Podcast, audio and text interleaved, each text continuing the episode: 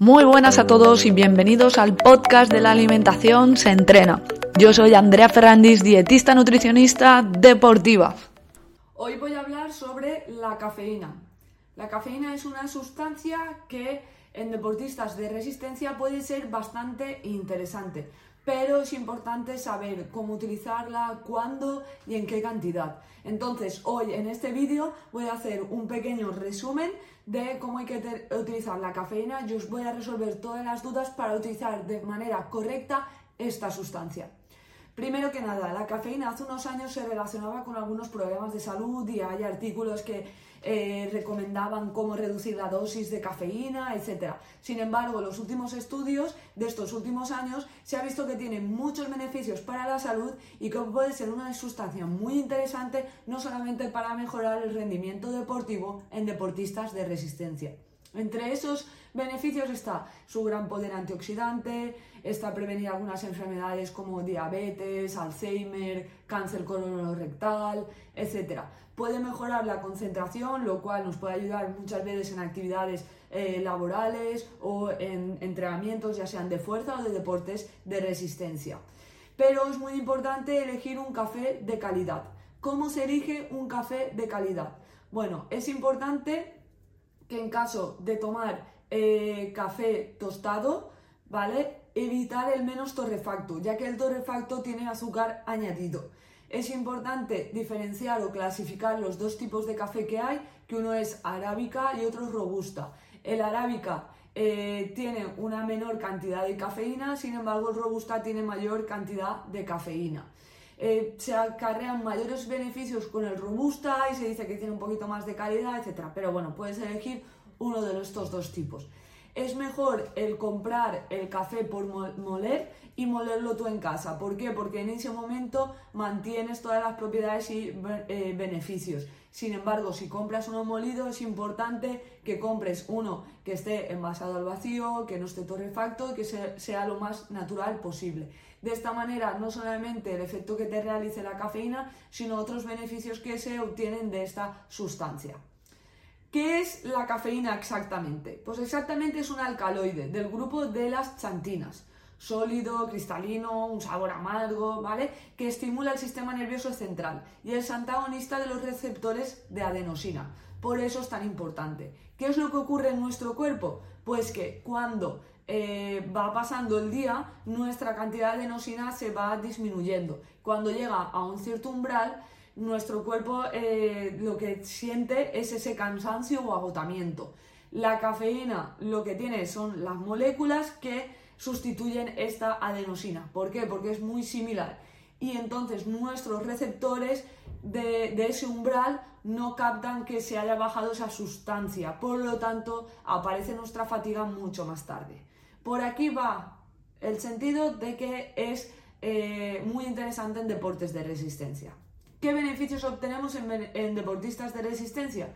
El primero de ellos es que retrasa la aparición de fatiga. Es decir, si tú tienes fatiga a las 3 horas de actividad, la cafeína puede retrasar esta fatiga. Segundo, mantiene tu concentración y tu capacidad de estar haciendo esa actividad física.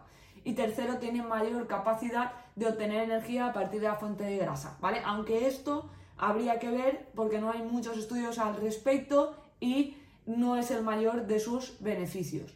Por lo tanto, lo más importante en deportes de resistencia es que retrasa la fatiga y tienes la capacidad de mantener la concentración durante más tiempo. Por lo tanto, puedes hacer la actividad durante más tiempo. En actividades de, de larga duración puede ser bastante interesante. ¿Qué cantidad de cafeína debemos de tomar? Pues la cantidad de cafeína que debemos de tomar yo siempre la clasifico en función de la duración de la actividad física.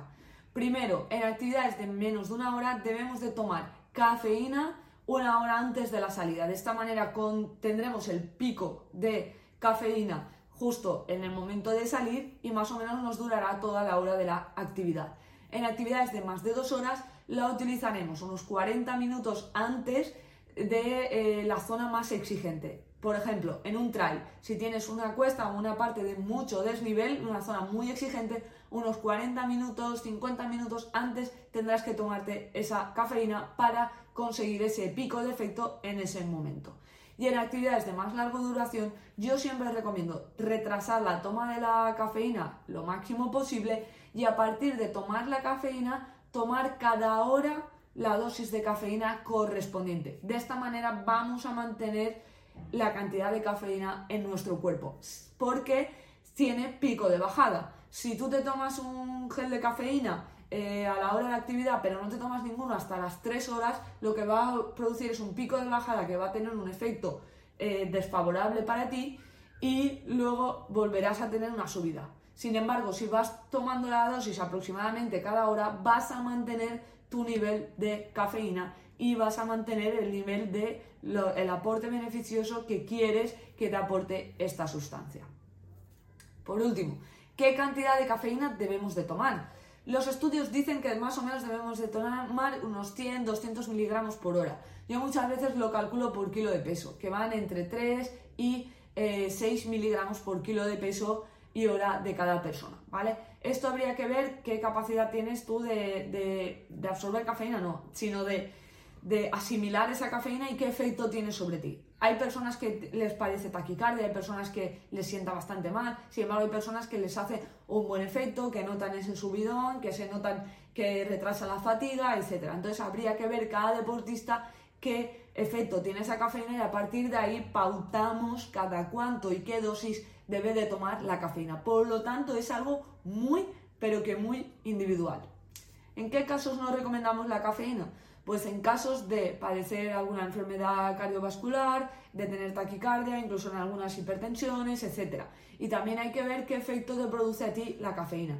¿Por qué? Porque hay personas, por ejemplo, que se toman un café a las 10 de la noche y se pueden acostar a las 10 y media y no hay ningún problema. Sin embargo, hay personas que nos tomamos un café a las 3 de la tarde y luego nos cuesta dormir a las 10, ¿vale? Por lo tanto, tenemos una mayor capacidad, un mayor efecto de esa cafeína. Y esto es un factor muy genético y esto depende de cada persona. Por lo tanto, importante que te conozcas y a partir de ahí diseñar tu dosis de cafeína en carrera. Es importante realizar una descarga de cafeína previamente a la, a la competición. Bueno, habría que verlo. ¿Por qué? Porque siempre decimos que para maximizar el efecto de la cafeína lo lógico sería tomar tres semanas de cafeína, una de descanso, volver a empezar, ¿vale? Es, habría que ciclarla, pero muchas veces es muy difícil para la mayoría de personas, ya que necesitamos esa dosis de cafeína para mantenernos concentrados, ya no solamente en la actividad deportiva, sino en nuestro trabajo. Entonces habría que diseñar la estrategia de manera específica en cada persona. Pero si vas a realizar una competición bastante importante, puede ser una buena estrategia la semana de antes reducir el contenido de cafeína o eliminarlo completamente hasta el día de la prueba. Y por último, os recuerdo que hay muchos suplementos que contienen cafeína y hay que leer etiquetados para saber qué cantidad estamos tomando. Entre esos suplementos están los geles, los viales, algunas barritas, bebidas deportivas, etc. Importante que leas etiquetas y que a partir de ahí te diseñes tu estrategia de suplementación. Y ya, si no te la quieres diseñar tú, para eso estoy yo, que puedo ayudarte a diseñar esa estrategia de suplementación, etc. Y puedes pedirme cita a través de mi página web andreaferrandis.com.